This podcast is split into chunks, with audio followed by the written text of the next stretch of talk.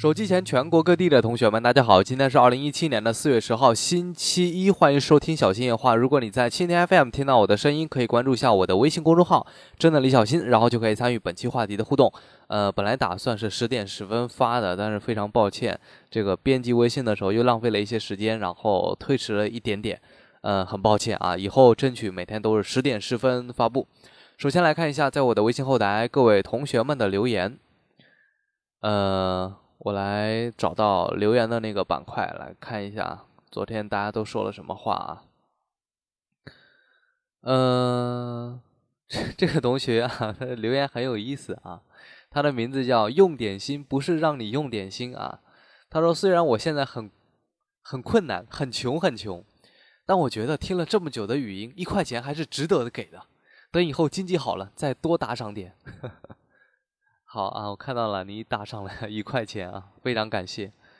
嗯，在昨天的这个微信里边可以可以打赏，我是每周日会开那个打赏，如果你其实想支持一下，就可以打赏一下嘛，一块钱也可以啊。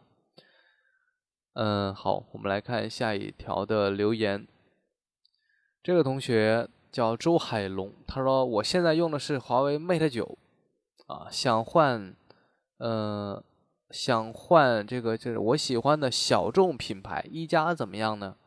你是用着 Mate 九不是太好是吗？想换一加小众品牌有个问题啊，就是，呃，相对于大品牌，它的整个服务啊，就比如说维修这一块儿吧，如果你在一个特别呃小的地方，那可能就没有官方的这个售后维修点，对吧？比如说这个一加，它肯定不可能渗透到这个县城，对吧？但是华为这样的大品牌它就可以嘛？还有就是在固件就升级这方面啊，等等等等，嗯，我感觉还是选择大品牌会会相对来说保险一点啊。好，嗯，这个同学他的名字是空白，他说：“小新为什么只卖苹果耳机呢？vivo 的耳机音质也很不错的。”嗯，怎么说呢？vivo 的耳机，我我在淘宝上看了一下。零售价都是二十多块钱，再加上这个运费，卖一个耳机赚个一两块钱，我我觉得我傻叉呀，对吧？没必要啊。就是我们，我开淘宝店是要赚钱的，对吧？而且我不觉得 vivo 的音质有多么多么好，真的不觉得。好看下一条留言，呃，生死魔君魔君，他说最讨厌这种贪小便宜的。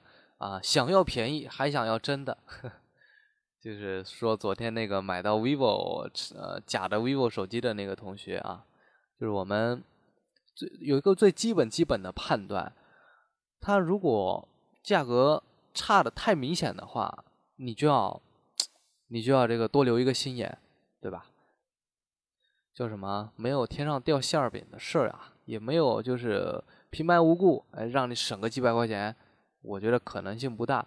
之前还有人问我说：“这个这个 OPPO 的 R9S，呃，好像只有几百块钱，呃，能不能买？”我说：“有几百块钱，啊，对吧？你给我来一车呵呵，怎么可能呢？对吧？这个叫线上线上线下的售价都是两千多块钱，你即便找一些渠道商，至少也要两千、两千三、两千二吧，两千一吧，至少这个价格。但是你说你六百块钱买个 OPPO R9S，这个。”对吧？有脑子的人一般都不会这样做的啊。嗯，这个同学叫韩莹儿，他说三星 Note 七这个翻版的这个减少电池容量就不会爆炸吗？那岂不是所有大过三千五百毫安时的电池都很容易爆炸了吗？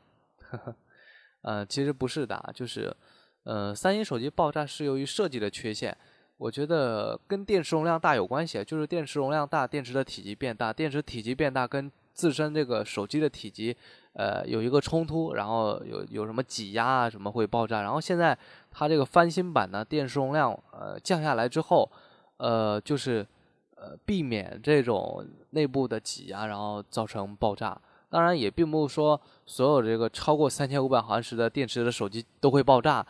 比如说像小米，像小米 Max 这种大屏手机，那天然的它这个机身体积大。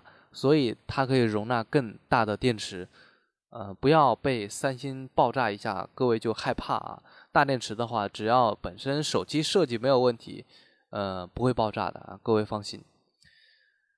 好，呃，这个同学叫做被你看见了，他说每天都听你的语音，他说蓝绿大厂线线下销量很多，呃，他们会拿拿钱来研究新技术吗？绿厂今年曝光了潜望式摄像头五倍无损变焦，蓝厂呢这个这个 OS 系统模仿 iOS 九，当然会拿钱出来研究新的项目啊，这是毋庸置疑的。呃，其实 OPPO 跟 vivo 在新技术方上面的这个研发其实是花了一些钱的。你说这个，呃，vivo 的这个闪充，然后像哦不是 OPPO 的闪充 Work 闪充，还有像 vivo 的这个叫英智。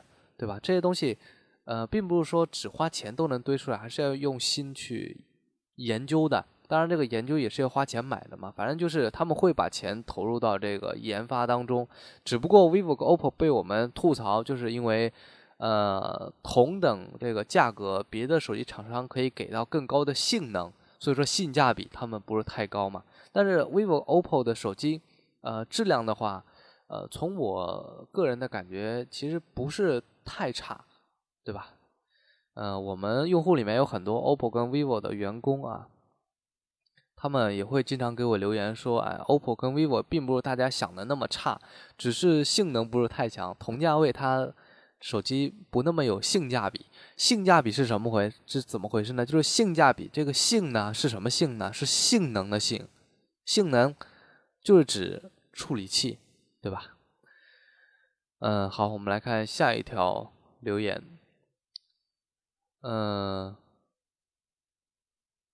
然后昨天留言其实很多很多啊，我要筛选一下，说一些比较有意思的。这个英文名啊，它这这个是韩文名的一个名字啊。他说三星 S 七玩王者荣耀有时候会卡，好生气呀。然后他说再来五块钱的小心液化，然后他给我赞赏了五块钱，昨天啊。累计的话，你已经赞赏了二十五块钱啊，非常感谢啊。然后看一下，你是，呃，很早就关注了啊，是中国河南洛阳的一个同学。嗯，然后这个同学叫樊松，他说希望我以后把小心夜话转成文字版，这个基本上不可能的，因为小心夜话都是无稿的，我想说什么说什么。如果我事后。把昨天的内容转成文字版，我觉得没有必要，是吧？而且很累，很累，非常累，我觉得不划算做这件事情。嗯，再有一个，我认为语音相比于文字不是更简单吗？语音的话跟视频相比，它解放了我们的双眼啊，对吧？我在生活当中就是这样的，我做什么事情呢？比如说我去做个饭、洗个衣服，对吧？然后我就哎呃打开语音的 APP 来听一段语音，是吧？我相信大家也是这样的，你可以在晚上睡觉之前做其他事情的时候，呃，插上耳机听一下小心夜话，我又不影响你做其他事情。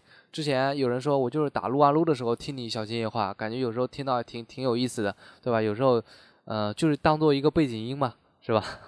如果你如果做成文字版的话，那就必须使得你要手要抱着那个手机要一点点看，我觉得那样反而是不尊重大家的时间，你们觉得呢？好，各位，昨天的留言读完了之后呢，我们来看今天的几条新闻啊。看一下，已经录了有大概八分钟，以后小心的话，争取控争取控制在十五分钟以内啊，不要太长。第一条消息是，谷歌中国发布了一个预告，说在呃今年的五月下旬吧，将于中国乌镇举行 AlphaGo 和围棋第一人柯洁的终结终极对战。你看我说话都说不清楚了，被吓的了是吧？呃，AlphaGo 它是谷歌公司研发的一款人工智能机器人吧？啊，也也可以简单称之为一个程序，人工智能的程序。它是干嘛的呢？下围棋。它一战成名啊，是跟去年跟韩国的这个棋手李世石对战，然后呃击败了李世石，这个是一个巨大的里程碑。然后柯洁在微博上表示很不屑嘛。也不叫不屑吧，反正就是通过那段时间，柯洁就莫名其妙的红了啊，然后大家也对他寄予厚望，觉得这小子好像很嚣张啊，呃，好像我们很希望柯洁去战胜 AlphaGo 啊，为我为我们这个中国围棋界去争光。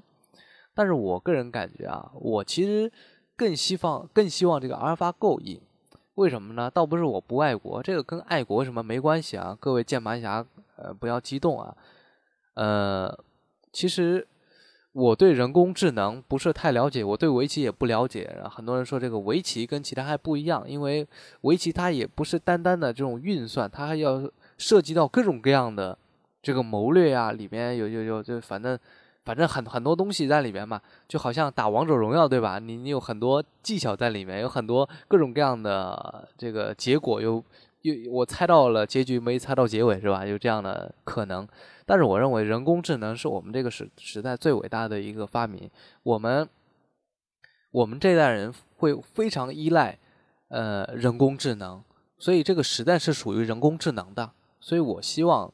阿尔法狗赢，而且我认为百分之百是阿尔法狗会赢的。而且现在的阿尔法狗已经进化到二点零了，嗯，不是去年的一点零，所以我认为它可以完全可以碾压这个柯洁。我个人认为，我我也希望是这样的，就是呃，我不不我不害怕说人工智能会呃主宰人类，就像就像我们小时候看的那个科幻电影叫《终结者》是吧？什么天网啊之类的。然后霍金啊，这些科学家也预言说啊，人类不能朝这个方向，就是呃发展太太深入，呃人然后人工智能会毁灭人类。然后霍金也还说不要接触外星人啊，外星人会干嘛干嘛。我觉得吧，啊人嘛有一个天性就是好奇心，好奇心呢有时候是好的，有时候呢是坏的。但是我们可以用人的这种呃主观能动性去改变它，让它变好。我们既然发明了人工智能，我相信我们人类是有一定的机制去控制它的，让它不为，呃，让它不去伤害人类，对吧？我之前我记得看了很多这种短片啊，就是讲述的未来呀，这个机器人啊会把人类整个干掉啊，这种这种东西看了很多。后来我想想，哎，这个其实发展的还是要很远很远。就像最近的一电影啊，就是之前叫什么，呃，钢铁侠，哦，不对。这这这叫《复仇者联盟二》是吧？复复联二，呃，里边讲的不就是钢铁侠他做了一个什么，呃，做了一个这个这个大反派，对吧？就是人工智能的一个机器人反派，然后呃要要毁灭人类这些事情，我觉得啊那是很遥远的事情。我们现在依靠人工智能去解决很多很多问题，对吧？比如说，呃，比如说这个，呃，你拿起手机。啊，就可以去扫路边的车。其实这跟人工智能没没多大关系，但是基于这种 IOT 的技术啊、大数据的技术啊，你会发现它其实方便了我们的生活。人工智能在应用方面也很多啊，这个我一时想不起来，反正很多很多了啊。扯了这么多，看第二条，三星 S 八首发销量高达 S 七的五倍，然后卖的最火的是七千七百元的六 GB 内存版本。呃，据韩国媒体报告呢，过去两天 S 八和 S 八 Edge 在韩国的订货呢，已经达到了五十五万部，呃，是一个非常非常庞大的一个数字数字啊。刚才电脑卡了一下啊。呃，按照三星的说法呢，韩国、美国、加拿大的预定客户最快十七号就会收到新的这个手机，而其他市场现货发售日期是四月二十一号，国行据说要推迟到四月底，甚至五月初。哎呀，很多键盘侠又要生气了，为什么国行要推迟呢？呃，说到这个六 GB 的三星 S 八最火啊，我们再来看看，就是现在一加三据说要推出升级版。是首款内置八 GB 内存的上市开卖手机。外媒报道啊，呃，之前华硕也发布了八 GB 的内存，叫增凤 A 二啊，同时还会提供后置双摄像头，其中一个是两千三百万像素的后置摄像头。要知道，之前的 OnePlus 呢，第一批使用的是六 GB 的内存手机。我觉得这个升级的话，还是在内存上进行升级。呃，我个人感觉意义不大，因为，嗯，我个人感觉六 GB 内存已经。已经过剩了。当然，我从来不，我从来不这个叫，呃，我就是非常希望，呃，未来的科技会越来越好。就是我不抵制，我不排斥八 GB 内存，真的。哪哪怕最后，我我我我相信，等我们再过几年，十 GB 内存，对吧？这这个六 GB，然后八 GB，然后甚至二十个 G 的内存都有可能啊。对吧？我们要拥抱这个趋势，我觉得挺好，因为未来的这个手机的应用啊、游戏啊，对内存和处理器的考验会越来越大嘛。好，我们最后再来看一条消息，今天小米公司确认将于明天十二点发布新消息，然后是这个小米公众号推了一条叫“明天中午十二点见分晓”。然后下面呢，第一个这个评论的人名字叫分晓，明天十二点为什么要见我？当然这是一个搞笑的啊，呃，很有可能是明天十二点小米呃公司将要宣布小米六的发布时间，然后按照惯例呢，一般都是在宣布这个发布会日期之后一周内发布，所以明天是周二嘛，那很有可能是四月十八号发布小米六，因为如果提前两周发布的话，其实，呃，其实不是太好。我个人感觉不是太好。从做这个宣传营销这方面看的话，一周之内发布会比较好，正好，对吧？呃，呃，正好小米市场部可以做一个什么倒计时啊七天、倒计时六天、倒计时五天这样的这样的这个叫策划，这是比较好的。如果说呃十四天之后再发布的话，那感觉。预热的时间有点长，大家好像就等不及了那种感觉，所以我个人感觉，呃，应该是十八号，呃，当然也有可能是二十五号，这个我们明天再看。如果是二十五号的话，那我就啪啪打脸。我个人感觉还是十八号会相对来说比较靠谱一些。好的，晚安，明天见。